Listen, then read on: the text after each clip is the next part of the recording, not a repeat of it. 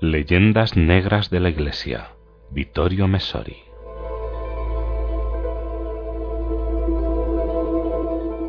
Aquí todo está fuera de sospecha. La Serta, el editor italiano, es de izquierdas. Si es que esta palabra todavía quiere decir algo.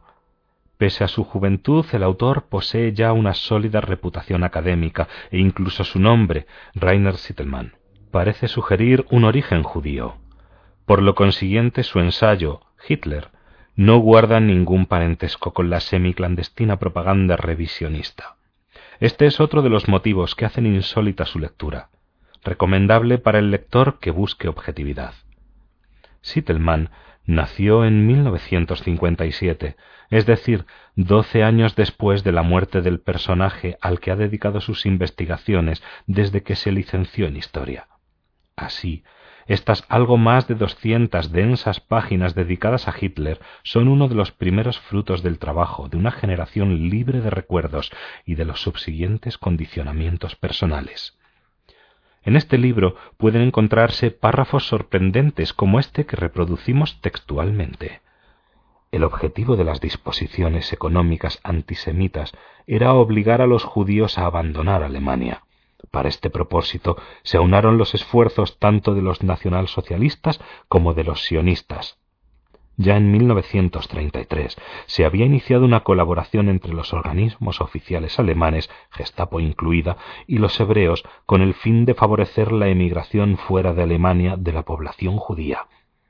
En efecto, en los cinco años comprendidos entre 1933 y 1937 abandonaron Alemania unos 130.000 judíos, de los cuales 38.400 hallaron refugio en la nueva patria palestina. Aquí tenemos una buena prueba de la manipulación de la verdad practicada durante casi medio siglo. Al ofrecernos esta noticia de una colaboración entre nazis y sionistas, los unos tratando de librarse de los judíos, los otros interesados en su expulsión para dar forma al sueño del nuevo Israel en un territorio que llevaba siglos siendo árabe.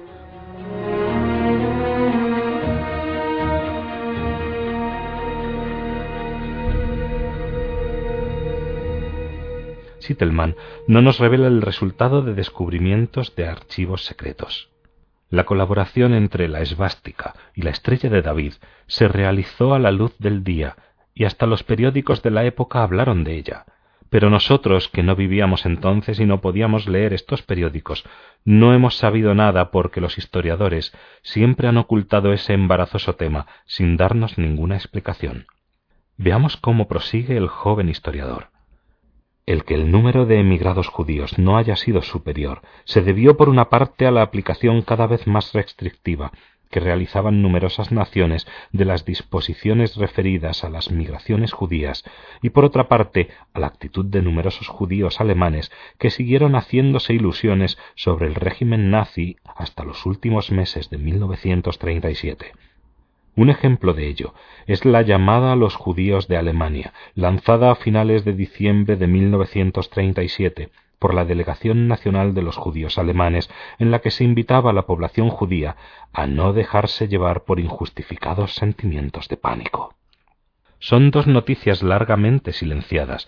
En primer lugar, el antisemitismo nazi no se topó con una oleada de solidaridad internacional. Por el contrario, Estados Unidos, Gran Bretaña y Francia, es decir, los países con las mayores comunidades hebreas, cuyas protestas, cuando las hubo, fueron más bien débiles y rápidamente reprimidas, cerraron las puertas en las narices a los israelitas que salían de Alemania.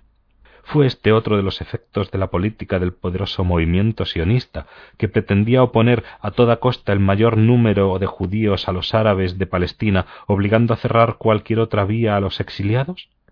Para responder a una pregunta de este cariz, conviene no olvidar los tratados de posguerra. Estos sí que fueron en gran parte secretos, entre Israel y la Unión Soviética, para sacar a los judíos de las fronteras soviéticas y desviarlos directamente y sin escalas a Tel Aviv. A dichos acuerdos se debe a que los aviones rusos no aterrizaban en Viena como de costumbre, ya que al llegar allí muchos judíos se negaban a proseguir el viaje hasta Israel.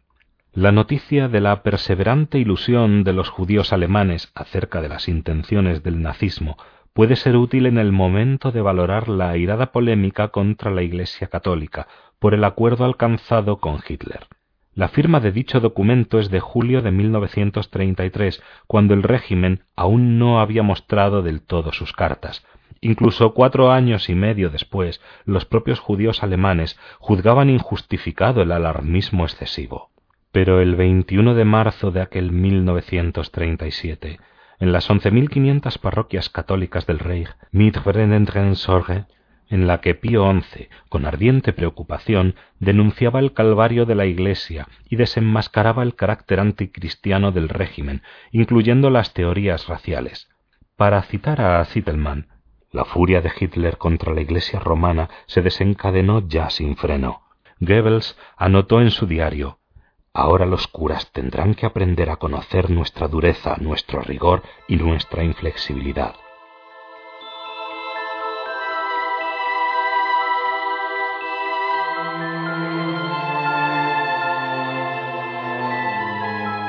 En resumen, también en lo referente a la resistencia contra la tela de araña nazi, habrá que revisar muchas de las cosas que se nos han dicho hasta ahora.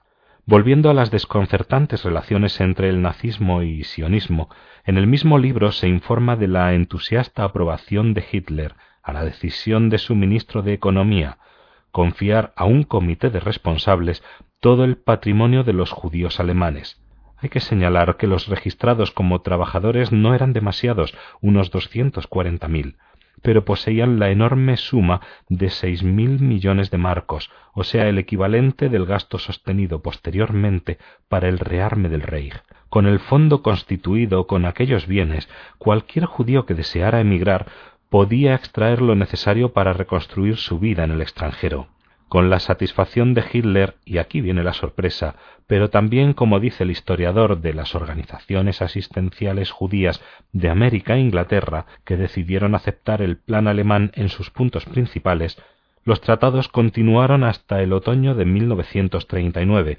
es decir, hasta la guerra, pero todavía en 1941, a través de la embajada alemana en Ankara, al menos una parte del movimiento sionista proponía a Berlín un acuerdo entre el Tercer Reich y la República en ciernes de Israel para el dominio de Oriente Medio.